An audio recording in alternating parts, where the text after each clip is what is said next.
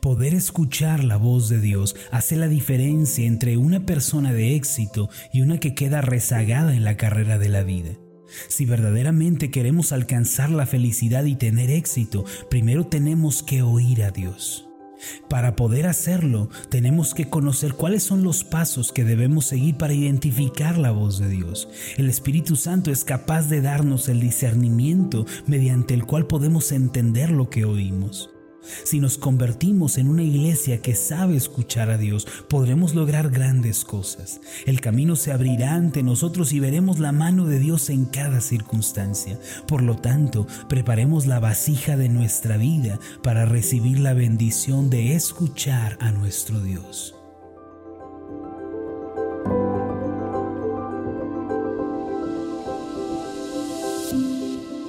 Estás escuchando Meditaciones Ascender con el pastor Marlon Corona. El día de hoy escucharemos el final de la serie Escuchar la voz de Dios. El tema de hoy es Cómo escuchar la voz de Dios. A lo largo de la Biblia, Dios habló a los suyos, les reveló el camino que debían seguir y les dio consuelo por medio de su instrucción. De modo que una característica principal de los que son parte del pueblo de Dios es que pueden escuchar su voz. Sin embargo, tenemos que hacer una aclaración en este punto al respecto de la voz de Dios. Es importante aclarar que el Señor ya ha terminado de revelar su voluntad. La revelación de Dios sobre su carácter, su obra de salvación y sus promesas ya está terminada. En este sentido, Dios no está revelando cosas nuevas. Apocalipsis 22, 19 dice lo siguiente, y si alguno quitare de las palabras del libro de esta profecía, Dios quitará su parte del libro de la vida y de la santa ciudad y de las cosas que están escritas en este libro. Debemos evitar radicalmente la influencia de aquellos que afirman estar recibiendo nuevas revelaciones de parte de Dios y debemos apartarnos de aquellos que añaden a las cosas que el Señor reveló en las Escrituras. En cuanto a la revelación terminada de Dios que es la Biblia, Pablo nos advierte que si seguimos estas nuevas revelaciones aparecerán toda clase de males en nuestro camino.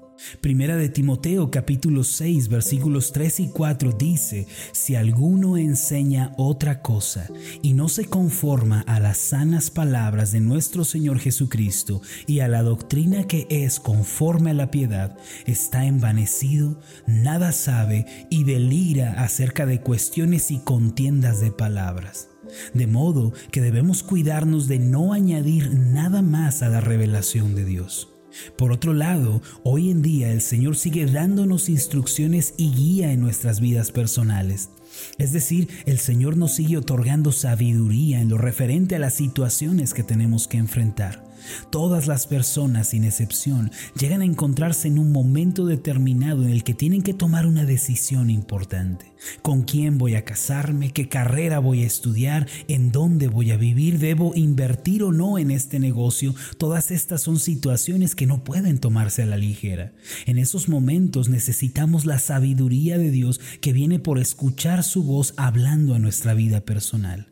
Si nos proponemos ser personas que están atentas a la voz de Dios, experimentaremos su bendición y Dios será glorificado. No obstante, si fallamos en este aspecto tan importante, habremos fallado en todo lo demás.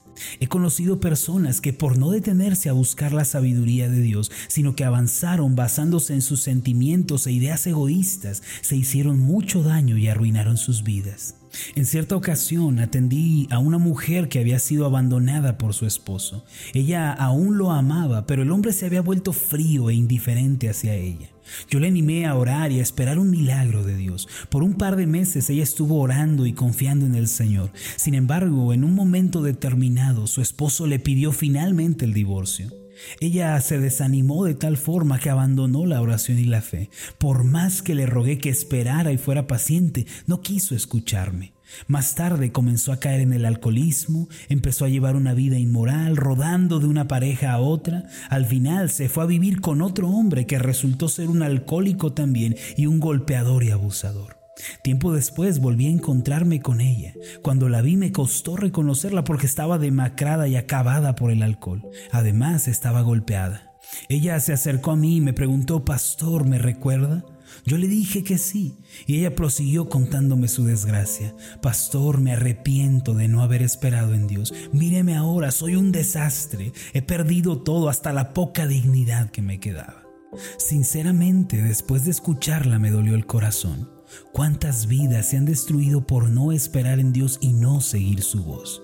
Esta es la razón por la que no dejo de repetir que el éxito y el fracaso, la felicidad y la infelicidad dependen directamente de si escuchamos la voz de Dios y la obedecemos. La pregunta que nos atiende el día de hoy es, ¿cómo podemos escuchar la voz de Dios? Quiero comenzar a responder esta pregunta con lo siguiente. Al igual que un cajero de banco es capaz de distinguir entre un billete falso y uno verdadero debido a su experiencia manejando el dinero, nosotros también si permanecemos en Dios y meditamos cuidadosamente la palabra, podremos discernir la voz de Dios. Esto es así porque en primer lugar, la voz de Dios para nuestra vida, la sabiduría que necesitamos frente a las diversas situaciones de la vida, proviene de la palabra. Podemos decir que la voz del Espíritu Santo resuena como las palabras de la Biblia.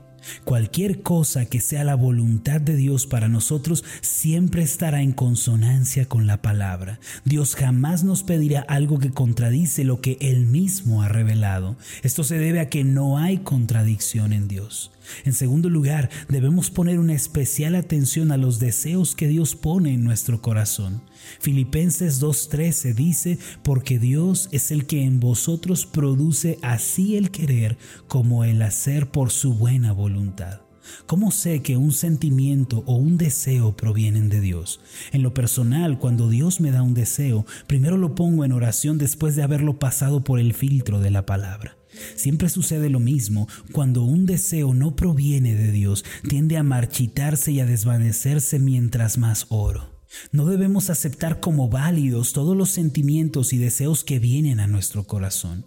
Algunos provienen de la carne y otros de la tentación del diablo. Sin embargo, si los ponemos delante de Dios y oramos por un tiempo, veremos si esos deseos prevalecen o se desvanecen. En ocasiones Dios siembra en nosotros deseos de empezar un proyecto, hablar con una persona, ir a algún lugar u orar por algo. Antes de comenzar tenemos que orar y esperar en Dios. Si el deseo prevalece y se hace más claro, puede que sea la voluntad de Dios para nosotros. Sin embargo, hay un tercer paso que tenemos que dar. Este consiste en tener la paz de Dios en nuestros corazones. Para que podamos distinguir la voz de Dios, es importante verificar si hay paz en nuestro interior. Porque cuando algo no proviene de Dios, el asunto nos hará sentir intranquilos, ansiosos y la ansiedad no proviene de Dios. Cuando algo proviene del Señor habrá una paz desbordante a pesar de las adversidades. Es mi deseo que todos nosotros nos preparemos diariamente para escuchar a Dios y seguirlo. Al hacerlo, nos convertiremos en los conquistadores del mañana y triunfaremos. No lo olvide, la voz de Dios para nuestra vida está siempre en consonancia con la palabra. Los deseos que Dios nos da superan la prueba del tiempo y se intensifican, y cuando algo es la voluntad de Dios, eso nos dará paz. Oremos. Padre Celestial, gracias porque sigues hablando a tu pueblo aún el día de hoy. Ciertamente tu revelación ya está terminada. Tú ya terminaste de revelar tu carácter, tu obra de salvación y tus promesas. Sin embargo, en nuestra vida personal, en nuestras situaciones diarias, tú sigues hablando a nuestras vidas. Te damos gracias por esto. Señor, ayúdanos a estar preparados para escuchar tu voz. Que siempre nos guiemos por la sabiduría de la palabra. Que hagamos pasar todos nuestros deseos y anhelos por el filtro de la oración y también nos aseguremos de tener tu paz. Esto te lo pido en el nombre de Jesús. Amén y amén. Antes de finalizar, haga esta declaración de fe conmigo. Repita después de mí. El Señor me mostrará el camino que debo elegir. Él hablará a mi vida. Su voz me da paz y me guía por la senda correcta. Amén.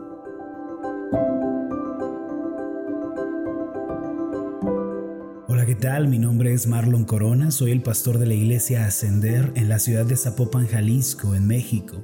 Le agradezco mucho por haberme seguido con esta meditación. Mi oración siempre es que usted sea prosperado en todas las cosas y goce de una buena salud, así como prospera en su alma. Le invito a que ore por las meditaciones Ascender y le pregunte a Dios cómo puede usted ser de bendición para este ministerio. Las meditaciones Ascender son impulsadas y apoyadas por nuestros oyentes. Reciba un fuerte abrazo, que Dios le bendiga.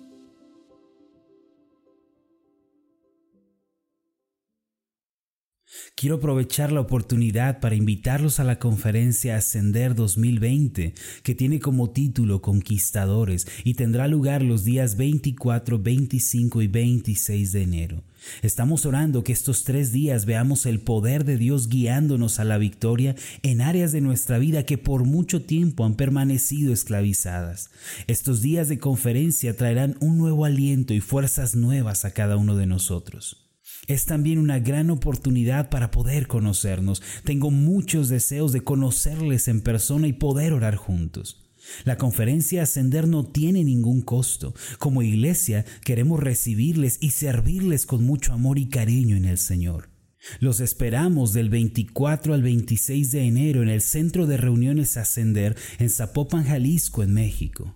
Si usted desea asistir, puede confirmarnos su asistencia en nuestra página de Facebook a través de un mensaje privado o también enviando un mensaje de WhatsApp a nuestros números oficiales. Le pedimos incluir su nombre, su edad, la ciudad e iglesia de donde nos visita. Que Dios le bendiga.